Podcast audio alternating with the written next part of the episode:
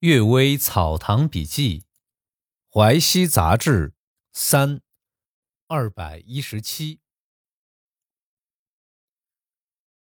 朋友转轮为夫妇。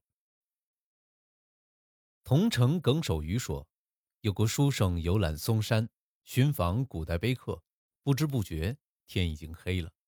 当时正是盛夏时节，就躺在松树下面的草地上睡觉。半夜露水下来，寒气直透衣衫。书生受冻醒过来，就躺在地下看月亮。突然，远远的看见有几个人从小路上山，把酒席摆在山头之上，团团围坐饮酒。书生知道这些不是人类，怕得不敢站起来，只好侧耳倾听，看看他们说些什么。其中有一个鬼说：“两位贬谪期限快要满了。”应当进入轮回投生，不久就可以重新看到青天白日了。投生到哪儿？有没有消息呢？在上座的两个鬼说：“还不知道呢。”接着，众鬼都站起来说：“土地公来了。”不久，一位老汉拄着拐杖过来，对那两个鬼拱手行礼说：“刚刚接到阴间的公文，特来向两位报喜。”两位前生是好朋友，来生会成为好夫妻。土地公指着右边一个鬼说：“你是当官的男人。”又指着左边一个鬼说：“你是夫人。”右边的鬼看着左边的鬼笑起来，左边的鬼却不声不响。土地公说：“你又何必闷闷不乐呢？阎罗王难道安排会有错吗？这位性格刚直。”刚毅就会盛气凌人，直率就不会深切体会别人的心情。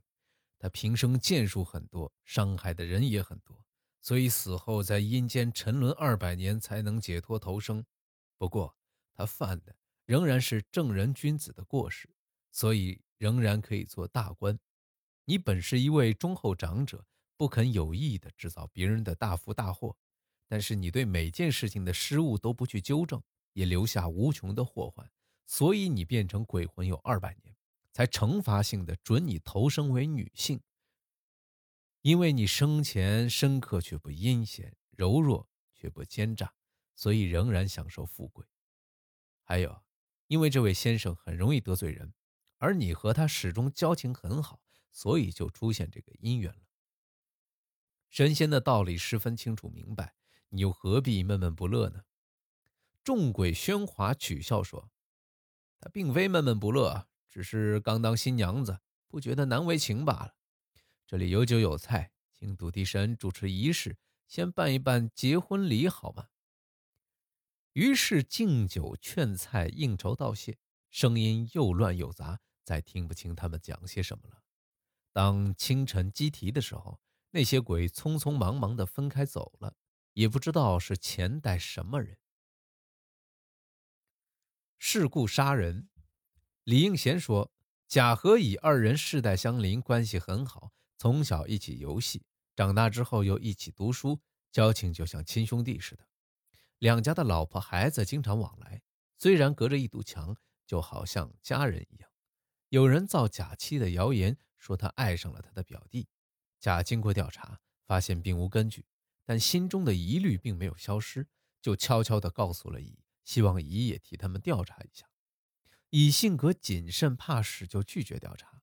假想乙还没有调查就拒绝合作，便是知道有这件事，不肯去调查。于是甲也不再追问，也不讲出来，但从此不理睬妻子。妻子没有办法表白，竟然忧郁而死。甲妻死后，鬼魂附在乙身上，说：“最亲密莫过于夫妇了，夫妇间的事儿还秘密的请你调查。”可见甲对你是如何信任。假使你能尽力表明我的冤枉，甲的疑虑一定消除；或者假装调查后，慢慢告诉甲那件事儿毫无根据，甲的疑虑也一定会消除。你却担心，如果调查确实，不告诉甲就辜负甲的信任；告诉甲，你就受到别人的怨恨。于是你就置身事外，毫不介意保全自己，致使我含恨于九泉。你是杀人不用刀啊！今天我向冥王控告你，你到阴间去对质。乙就发了疯，几天之后就死了。甲也说，人之所以要耍朋友，是因为有事情可以互相帮助。这种事情能欺骗我，怎么能欺骗别人呢？可以欺骗陌生的人，怎么能欺骗你呢？我把心中隐秘告诉你，要没有这种事儿，你就应该说没有，直率的责备我，不要因为流言蜚语伤害了夫妻关系。要是有这种事情，你也应当秘密的告诉我，让我好好的处理，不要让名声害了子孙后代。你却像个路人一样，用推诿的方式引起我的怀疑，这样的朋友有什么可贵呢？因此就和乙绝交。乙死的时候竟然也不去吊唁，乙难道真的想杀人吗？只是事故太深，躲避灾祸太技巧而已。不过。害怕小的怨恨招致大的怨恨，害怕一个人的怨恨招致两个人的怨恨，最后杀人还要偿命，他的技巧又在哪儿呢？所以说，不是十分聪明的人不能做十分懵懂的事儿。同魂。窦东高老先生说，从前担任浙江学政，官署里有个孩子，常常来来往往供他使唤。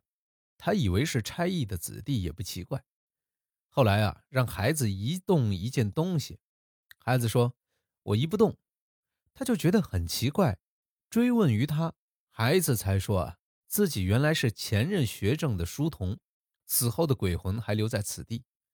原来鬼魂有形状而无实质，所以只能够传话而不能搬东西，这倒接近事物的道理。但是古书所记载。鬼魂能够做的和生人没有两样，哎，这又是为什么呢？